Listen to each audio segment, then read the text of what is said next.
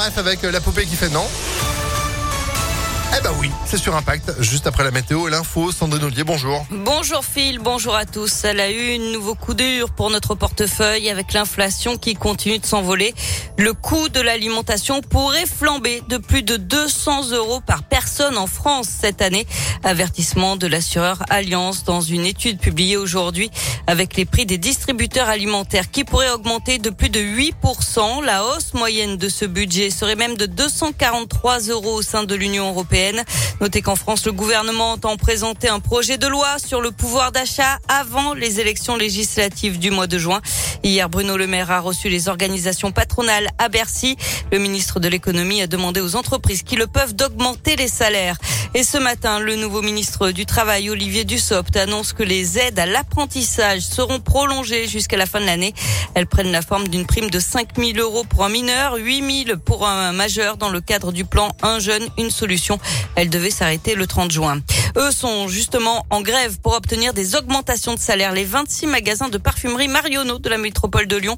D'après les syndicats, les salaires sont gelés depuis 2014 et les trois quarts des employés sont payés au SMIC, peu importe les années d'ancienneté. Une manifestation est prévue à 10 heures ce matin devant le magasin de la rue Victor Hugo dans le deuxième arrondissement. La polémique sur la suppression ou la baisse des subventions au secteur culturel de Lyon continue alors que Grégory Doucet en appelle à la nouvelle ministre de la Culture.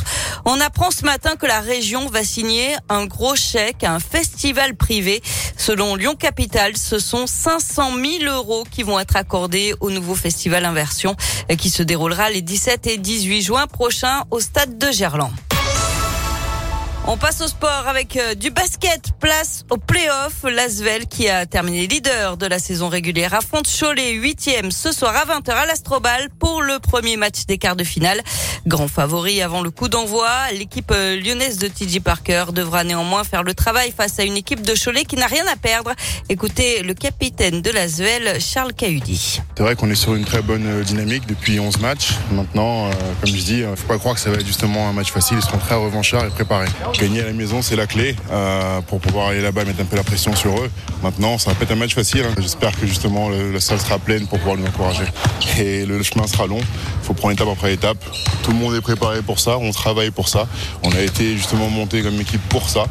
Ça va pas être des challenges évidents, mais, mais voilà, on adore justement ça et on espère qu'on va pouvoir euh, tous se galvaniser, tous surmonter ça et step up pour pouvoir aller chercher ça.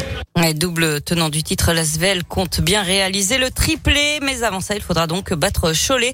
Euh, le match, c'est ce soir à 20h à l'Astrobal. Du tennis, 15 Français sur les cours aujourd'hui à Roland Garros, avec notamment Joe Wilfried Songa qui participe à son dernier tournoi avant sa retraite sportive et il aura fort à faire face au huitième joueur mondial Casper Ruud. Dernier Roland Garros aussi pour Gilles Simon qui prendra sa, sa retraite à la fin de la saison. Notez hier les qualifications de Corentin Moutin, Léolia Jean-Jean, Elsa Jacquemot, mais aussi de Diane Paris, tombeuse de la tenante du titre, la numéro 2 mondiale, la tchèque euh, Barbara Krejcikova. Merci beaucoup euh, Sandrine. Je 7 et match pour l'info de 9h. Vous êtes de retour à 9h30. À tout à l'heure. Allez, à tout à l'heure. 9h04.